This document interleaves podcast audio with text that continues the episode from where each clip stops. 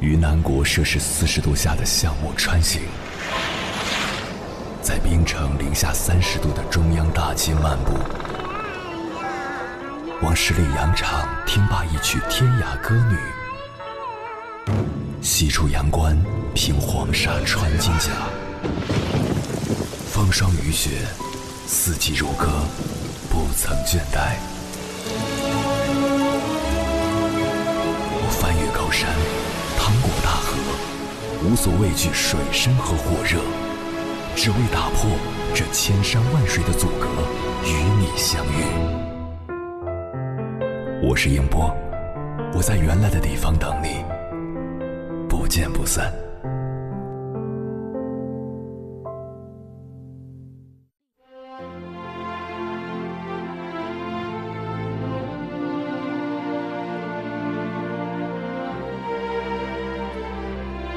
修身齐家治国平天下，自古以来便是我国传统知识分子尊崇的信条以及最高理想。为天地立心，为生民立命，为往圣继绝学，为万世开太平，既是先贤圣道，也是家国大义。浓厚的家国情怀和强烈的社会责任感，始终扎根在每一个中国人的心里。成为优秀传统文化的宝贵精神财富。无论是杜甫“即时敢爱死，寂寞壮心惊”的呐喊，以及“安得广厦千万间，大庇天下寒士俱欢颜”的惆怅，还是岳飞归来报明主，恢复旧神州的豪情，或是范仲淹。先天下之忧而忧的担当，陆游家祭无忘告乃翁的执着与不甘，亦或是鲁迅，记忆寒星全不察，我以我血荐轩辕的赤诚，于右任，葬我于高山之上，忘我故乡的悲愁。这些，绝不仅仅只是一种文学表达，他们所传递出的。是中华民族一脉相承的使命感和精神归宿。宋代的张载在《西明》中有言：“民无同胞，物无与也。”意思是，人民都是我的兄弟姐妹，万物与我都是天地所生，指仁者爱人，同时也爱自然万物。其中蕴含着一种心系苍生、胸怀天下的责任意识和精神追求。家国情怀其基本内涵包括家国同构、共同体意识和仁爱之情，其实现途径强调个人修身、重视亲情、心怀天下，与我们传统文化中的。行孝尽忠、民族精神、爱国主义、乡土观念、天下为公等有重要联系，可以说是对传统美德和精神的提炼和升华，是新时代背景下重要的精神源泉和民族力量。精神有了归属，生命才有了意义。不同的时代，家国情怀有着不同的内涵。千百年来，中华民族得以一次又一次从磨难中觉醒，在绝境中逆袭，愈变愈强，正是因为一代又一代心怀国家的有志之士，怀揣拳拳赤子心，奋不顾身，以己之力投身到一次又一次的历史浪潮中。英雄，就是普通人拥有一颗伟大的心。战争时代，英勇无畏、流血牺牲的是英雄；而和平年代，每一位坚守岗位、默默付出的平凡人都是英雄。国庆节，向英雄们致敬。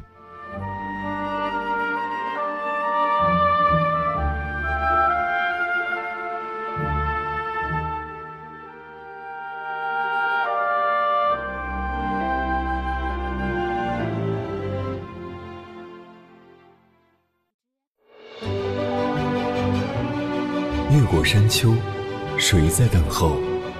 跨过河流，你已走了很久，我想你应该一直在等候，怀着同样的心事，保持最初的温柔，等候我的不远万里，在今夜与你邂逅。中央人民广播电台交通广播，千山万水只为你，夜上浓妆，月色正好。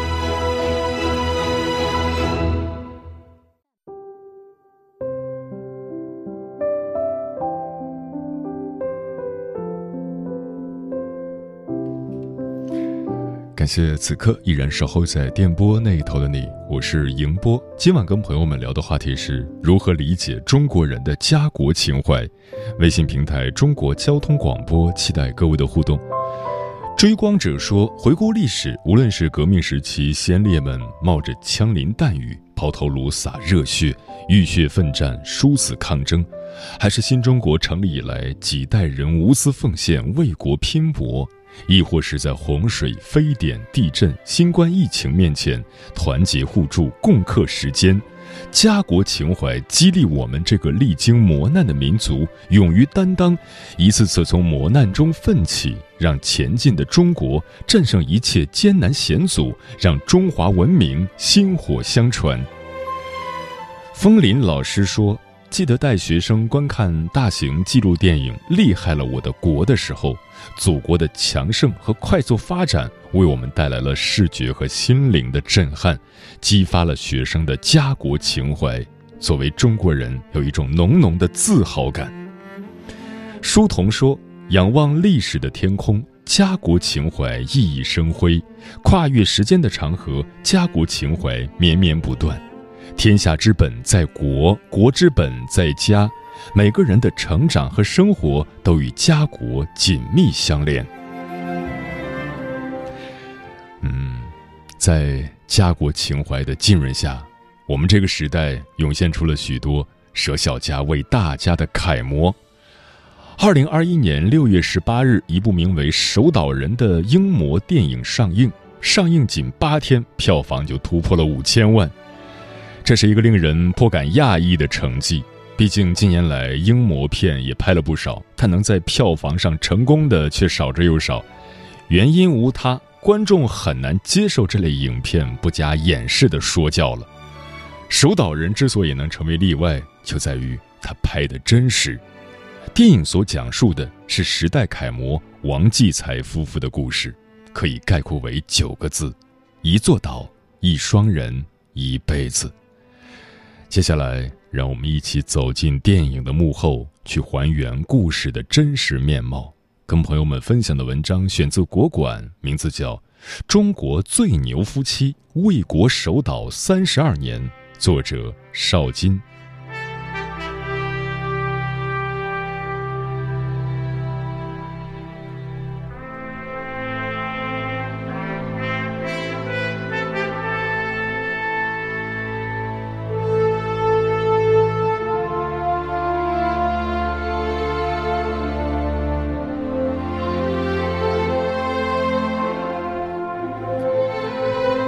暑假，年轻的小伙去表婶家里做客，邂逅了甜美的、沉默的姑娘，从此朝思暮想。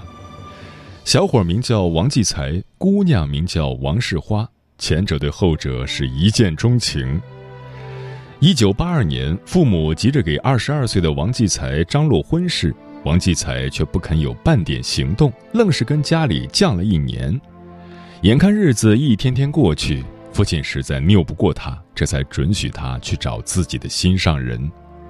念念不忘，必有回响。一九八四年，王继才牵着王世花许下了终身的约定。一个是老实能干的民兵大队营长，一个是全村最有文化的小学老师，郎才女貌，人人艳羡。婚后的生活如往常甜蜜。丈夫闲时在家种地，偶尔外出开会；妻子白天教书，晚上回家陪伴女儿王苏。日子虽然平淡，却也有滋有味。直到一九八六年七月的某一天，憨厚老实的王继才突然消失了。王继才平日里遇上加班，好几天不回家也是常有的事，所以王石花起初并没在意。可是接连二十多天都不见人影，四处寻也寻不到，王世花的心提到了嗓子眼儿。好好一个大活人就这么没了。她见人就打听丈夫的消息，但问了一圈没有任何回音。婆婆不忍她担心，便告诉她实情。王继才是被派去驻守开山岛了。王世花放心了，可她不理解。她拜托政委带她上岛，想当面问问丈夫为什么不辞而别。海面上浪涛颠簸着船只，茫茫大雾模糊了眼前的一切。王世华啥也看不到，但心里面的那种着急，恨不得一下子看到岛。他有满腹的委屈怨念要发泄，然而一见着王继才的面，却什么话都说不出来。眼前的丈夫像变了个人，胡子拉碴，头发杂乱如草，身上的衣服肮脏不堪，仿佛是路边乞讨的乞丐。住的地方更是一言难尽，满地的酒瓶、烟头、碗筷、衣服，简直是个垃圾堆。多年后回想起这一幕，王石花突然心疼的流泪，她哭着跟丈夫说：“别人都不守，我们也不守，为什么我们要守？”王继才没有回答。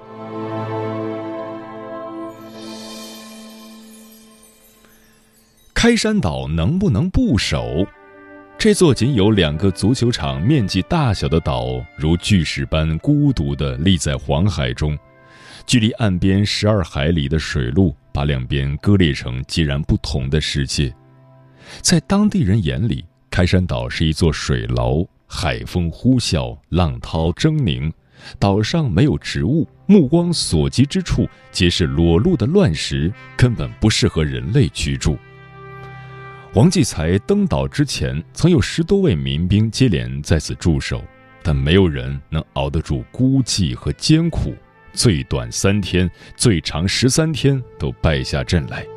但这岛太重要了，它位于地形险要的灌河口，犹如中国黄海的哨兵。一九三九年，日军侵略连云港和盐城的时候，首先占领的就是开山岛。继而屠杀连云港地区数万同胞，倘若不守，就相当于把国家的安全屏障撕开一个口子。王继才太清楚自己背负的究竟是什么样的使命，他心疼妻子的眼泪，却还是狠下心把妻子赶了回去。你回去吧，我在这里守。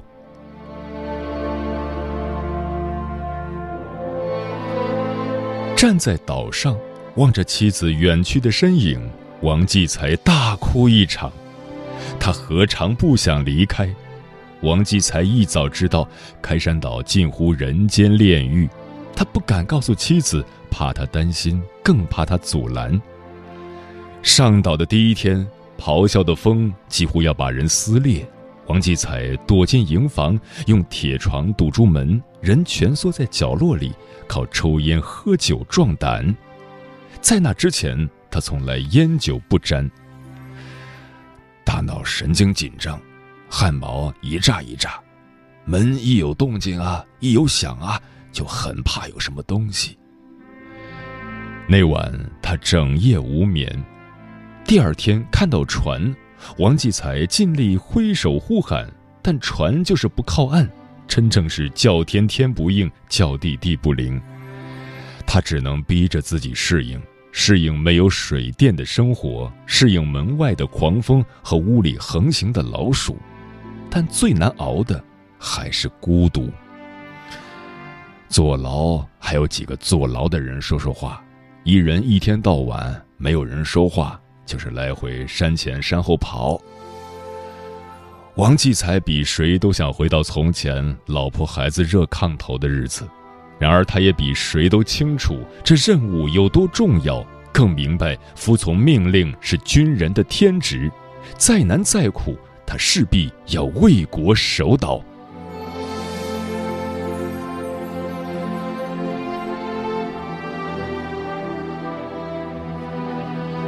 王世花回了家心却留在了开山岛。她满脑子都是丈夫独自一人伫立在岛上的模样根本无法专心教书夜里也睡不安稳。对丈夫的心疼让她迫不及待想要奔赴到他身边。可家里的女儿、婆婆也需要人照顾，手心手背哪头她都不忍心。权衡许久。王世花决定把工作辞了，去陪着王继才守岛。他知道，如果只有他一人是撑不下去的，因为爱他，他绝不能失去他。正所谓“所爱隔山海，山海皆可平”。临行前，王世花把年幼的女儿托付给婆婆照顾。岛上条件恶劣，这是最好的安排了。娇弱瘦小的女人带着行囊，坚毅地踏上那条摇摇晃晃的船，穿过十二海里，再次登上开山岛。王继才见到妻子，以为又是来劝他回家的。妻子没说什么，只是把屋子打扫了一遍，又将行囊里的东西一一取出安置好。他告诉他：“你守着岛，守着国，我就守着你。”守着家，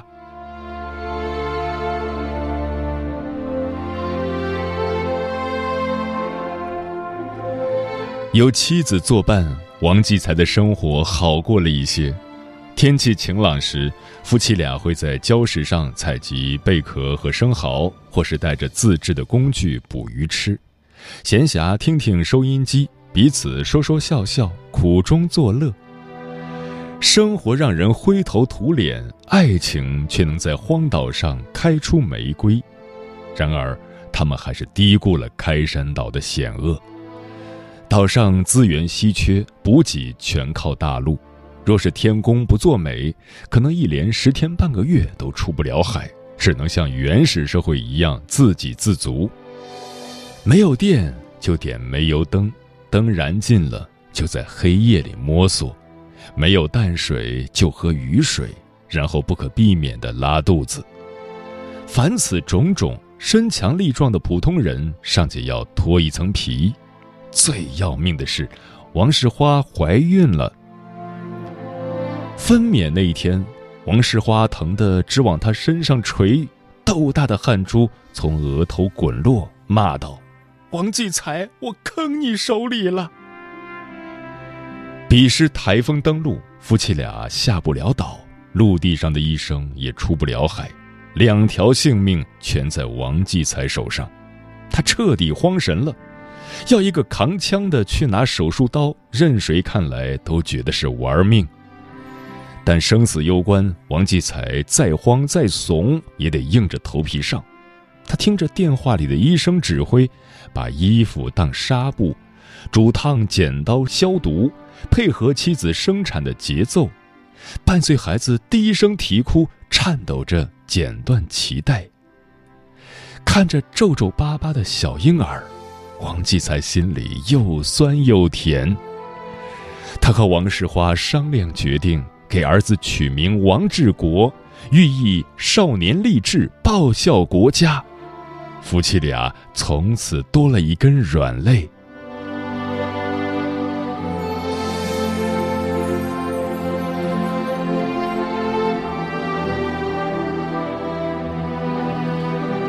开山岛虽小，驻守难度却很大。上世纪八九十年代，沿海地区走私偷渡频繁，不少犯罪分子看中了开山岛，想把它作为中转站，千方百计想贿赂拉拢王继才和王世花。有的把十万元现金放在桌上，请他们睁一只眼闭一只眼，遭到拒绝后，对方把王继才拖到码头上毒打，拿孩子要挟他们。有的直接放火烧了宿舍的行囊、被褥和守岛日志。为人父、为人母，说不怕纯属扯淡。但身为守岛人，他们行事只有一条准则：开山岛是国家一类哨所，我们的职责就是不顾一切的守卫好。每天清晨，夫妻俩都会在岛上升起五星红旗。仪式有些简陋，旗杆是一根长竹，升旗台是水泥砖块砌成的，两人敬礼的姿势也不算规范。但在他们眼里，开山岛就是中国的国门，领土神圣，必须升国旗。守岛的那些年，他们自费买下近两百面国旗，黑石林立的开山岛上空始终飘扬着一抹鲜艳的红。王世花也不再提离开的事，他说：“守岛是有责任的，他不付出，我不付出，就没人付出了。”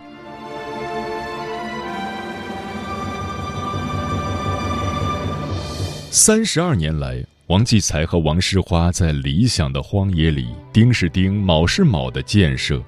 他们养过动物，种过植物，试着把荒岛变成绿洲。海上起雾，担心渔船撞倒，两人拿着铁盆，一天到晚站在码头上敲。得知送一次水成本五千元，宁愿接着喝雨水。在所有人眼里，夫妻俩是当之无愧的国防卫士，除了大女儿王苏。很小的时候，王苏记不清父母的模样，只能在奶奶的讲述中拼凑模糊的轮廓。到了读书的年纪，父母也依然缺席他的成长，甚至小学毕业那年，出于守岛任务和经济压力。王继才和王世花不得不让女儿辍学，王苏知道后，在家哭了好些天，就为了那个岛，什么都搭给那个岛了。女儿拒绝沟通，父亲同样不善言辞，总是母亲从中调和。很长一段时间里，他们都处在一种拧巴的关系中。后来，王苏结婚。曾允诺要让女儿风光出嫁的王继才，因为海上天气骤变，来往船只停渡，还是错过了婚礼。接到电话，王苏止不住的流泪，好像要把这些年的苦涩全都倾泻出来。为什么老大就要吃苦？为什么一座岛比女儿重要？为什么所有重要的时刻，父亲总是不在？王世华心里泛酸。好多话堵在胸口，却只说了一句：“你就是他的命。”家国难两全，王继才选择守岛，选择了对家人一辈子的愧疚。长大了的王苏也终于理解了父亲的选择。他站在家门口，朝着岛的方向眺望了好久好久。